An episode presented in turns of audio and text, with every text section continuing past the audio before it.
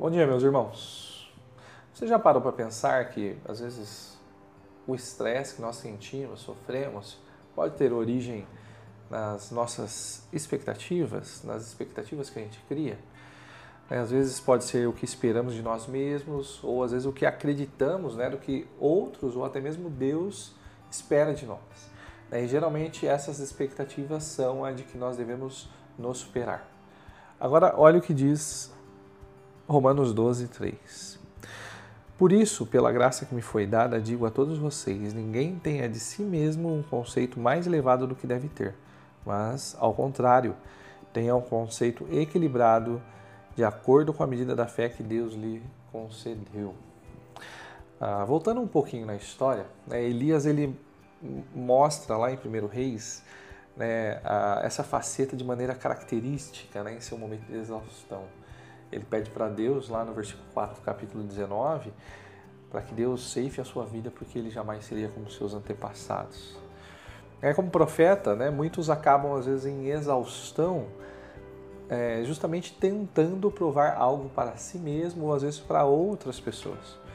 É, com frequência, né, essas expectativas elas são um reflexo né, de desejos próprios e não de uma mente que é moldada ou transformada conforme a mente de Cristo, mas um desejo extremamente elevado de agradar a outros, ou às vezes até mesmo a Deus, mas por meio de méritos próprios. Veja, aquilo que fazemos né, não deve a buscar o favor de Deus, né? nem mesmo para retribuir aquilo que Ele nos dá, como se a gente pudesse meio que equilibrar né? uma, uma planilha, uma folha ali onde nós temos créditos e débitos, né? E aí a gente vai tentando fazer coisas boas para diminuir os débitos que temos com Deus e aumentando às vezes algum tipo de crédito. Respondemos a Deus porque nós o amamos né? Porque ele nos amou primeiro, por causa que ele nos perdoou em Cristo. É por isso que nós respondemos a Deus, é por isso que nós o obedecemos.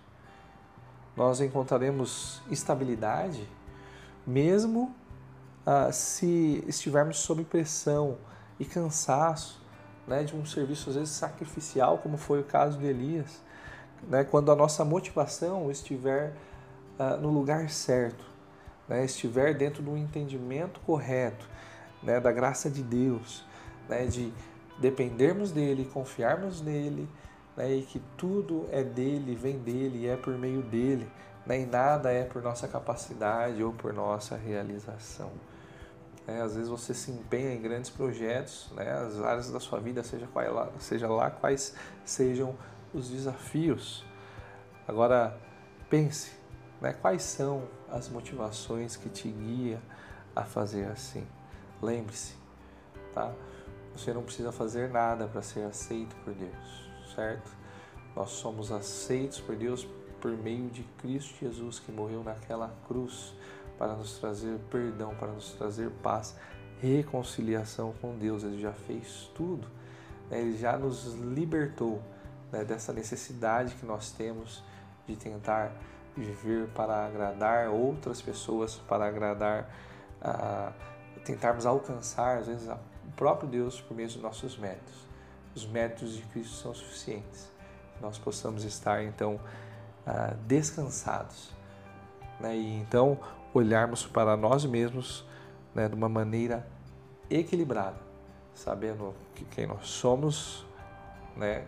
E agora quem nós éramos, quem nós somos em Deus né, e o que Ele fará em nós. Deus te abençoe nesse dia, meu irmão, que você possa provar do descanso do Senhor.